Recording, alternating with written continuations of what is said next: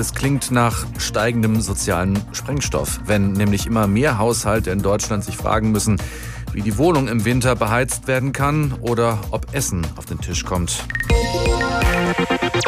Die Schuldnerberatungsstellen schlagen Alarm, denn Krise reiht sich an Krise. Erst Corona, dann Ukraine-Krieg mit hoher Inflation und all die Folgen, das wird für so manchen offenbar zu einem wachsenden Problem. Es liegen neue Zahlen vor, die bei Umfragen bei fast 500 Beratungsstellen erhoben worden sind. Und mit Roman Schlag habe ich mich darüber unterhalten, Sprecher der Arbeitsgemeinschaft Schuldner Beratung.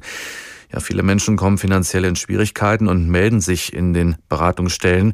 Sie bekommen das ja hautnah mit. Wie sehr sind denn die Menschen und Haushalte in Deutschland jetzt eigentlich verschuldet?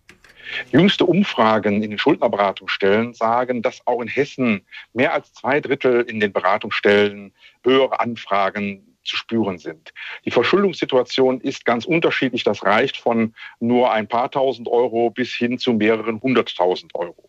Wen trifft es da am meisten? Jüngere oder ältere?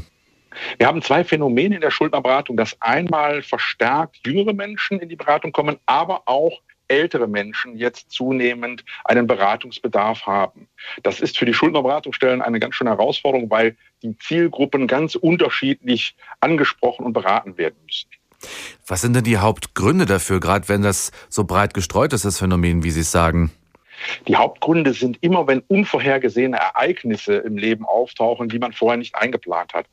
Ganz oben steht Arbeitslosigkeit, Krankheit, Trennung, Scheidung, dann kippt ganz oft das finanzielle System. Zunehmend merken wir aber auch, dass Menschen und Familien mit knappen Einkommen jetzt durch die Inflation ihre Finanzen nicht mehr so im Griff haben und das ganze Finanzgebäude zusammenzubrechen droht. Besteht auch weiterhin eine große Scham, sich Rat bei Ihnen und Ihren Kolleginnen zu holen?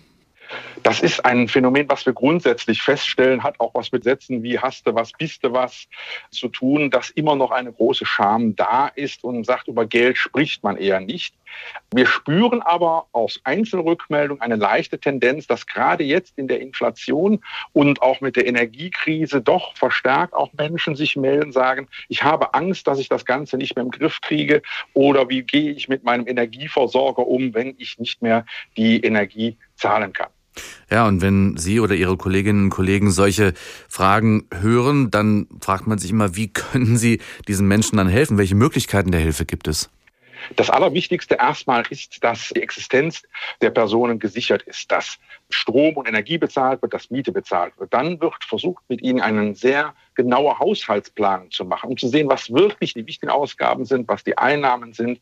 Und dann wird auch Kontakt mit den Gläubigern aufgenommen, erstmal um Ruhe in die ganze Situation zu bekommen und dann auch Perspektiven zu entwickeln, wie ist eine mögliche Entschuldung zu tätigen.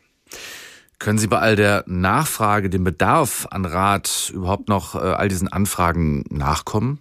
Das ist tatsächlich momentan das große Problem. Die Schuldnerberatungsstellen sind zwar flächendeckend vertreten, aber bei weitem nicht bedarfsdeckend. Wir haben also zunehmend längere Wartezeiten.